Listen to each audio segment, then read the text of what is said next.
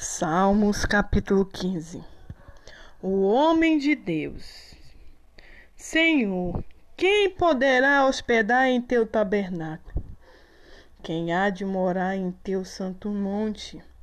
Aquele que é íntegro e em sua conduta pratica a justiça, que de coração fala a verdade e não usa a língua com maledicência que nenhum mal faz a seu semelhante, nem lança calúnias e afrontas contra o seu companheiro.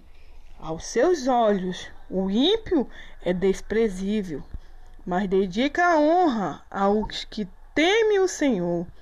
Mantém a palavra empenhada e, mesmo saindo prejudicado, não volta atrás. Não empresta o seu dinheiro com usura nem aceita suborno contra o inocente. Quem assim conduz a sua vida caminhará seguro e em paz.